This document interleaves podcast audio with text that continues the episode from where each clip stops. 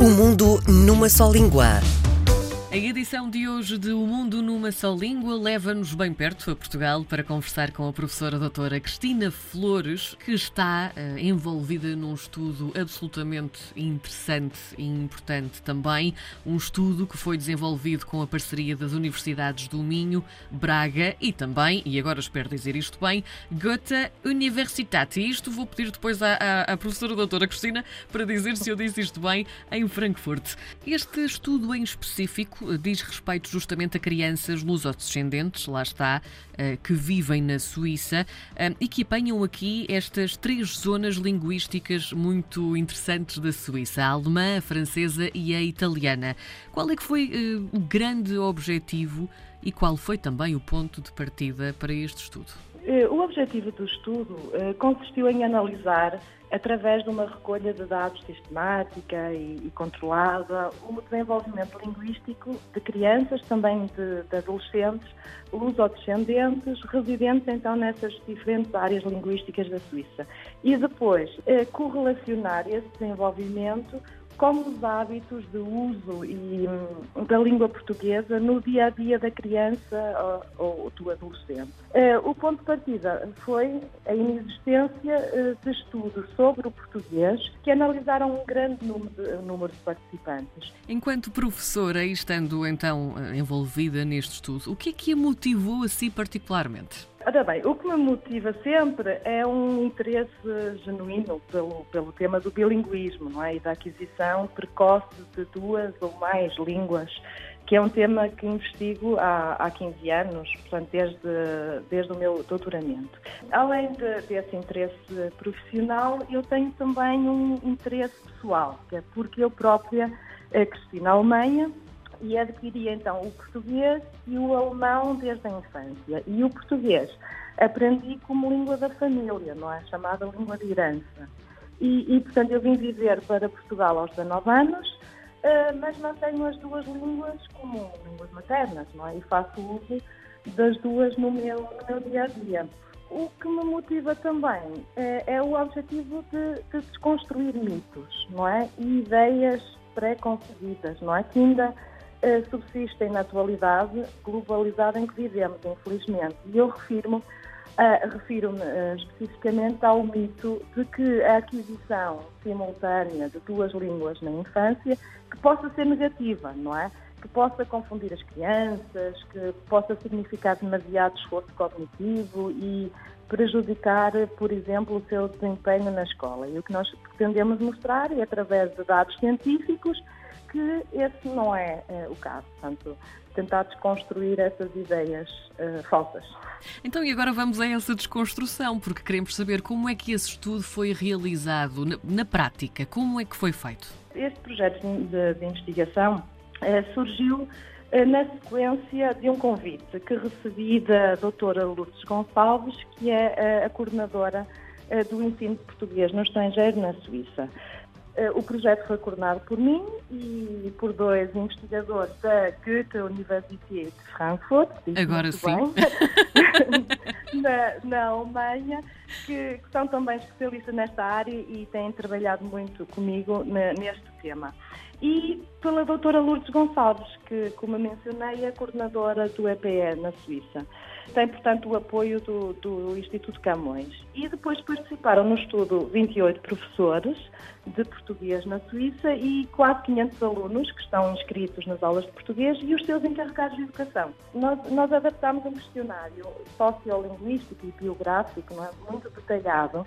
Foi baseado num questionário desenvolvido por uma aluna de, de doutoramento minha, a Juliana Correia, e esse questionário contém um número muito elevado de perguntas sobre o, os encarregados de educação e sobre as, as, crianças investigadas, mas referente à aquisição e ao uso das línguas. Era isso que nos interessava, não é? Uh, exemplos de questões são uh, o número de pessoas que no dia a dia falam português com a criança, qual é a porcentagem de uso de português por cada um, por exemplo, se o pai ou a mãe fala sempre português ou só de vez em quando, se a criança responde em português, por exemplo, eh, quantas vezes a família vem de férias a Portugal, quantas atividades uh, são frequentadas em português e uh, há quantos anos frequenta então as aulas de português. E depois nós desenvolvemos então uns instrumentos de, de recolha de produção linguística nas duas línguas. Portanto, fizemos sempre todos os instrumentos nas duas línguas, ou seja, em português e depois na outra língua, ou o alemão, ou o italiano, ou o francês. Portanto, desenvolvemos, por exemplo, um texto, uma história em português uh, e na outra língua com lacunas.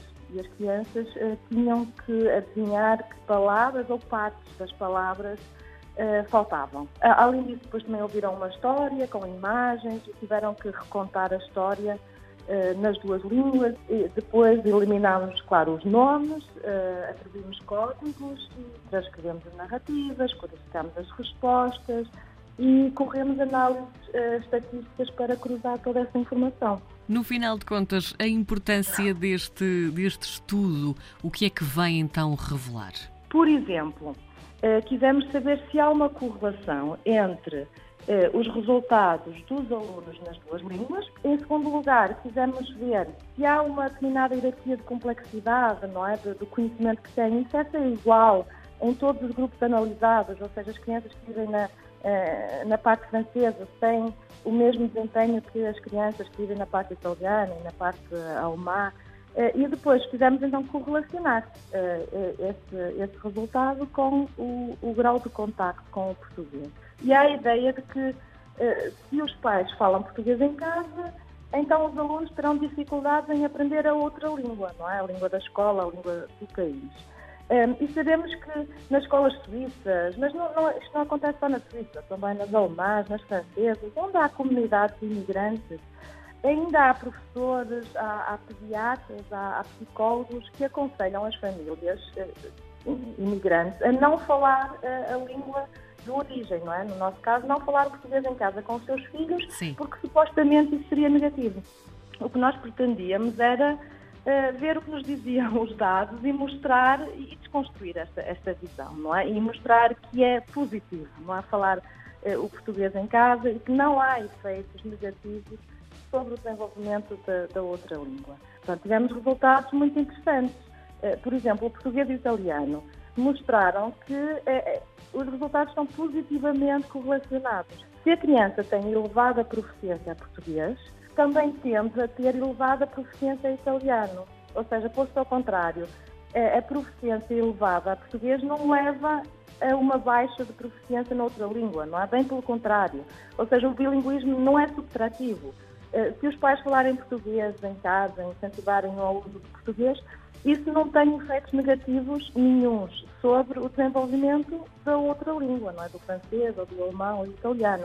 E, e bem pelo contrário, não é? Quanto mais proficientes as crianças forem na língua da família, um, mais proficientes são também na outra, não é? Portanto, usar a língua da família é muito positivo. Claro que vai perguntar, mas então não adianta ir à escola às, às aulas de, de português língua de herança? Claro que sim, não é? Então, a frequência dessas aulas é, é mais uma fonte de contato com a língua, não é? Que os alunos têm contato com registros mais formais, com textos escritos, não é? E, de facto, os nossos resultados mostram que a frequência das aulas de português na Suíça é essencial para a aquisição de determinadas estruturas mais complexas, não é? Do conhecimento linguístico.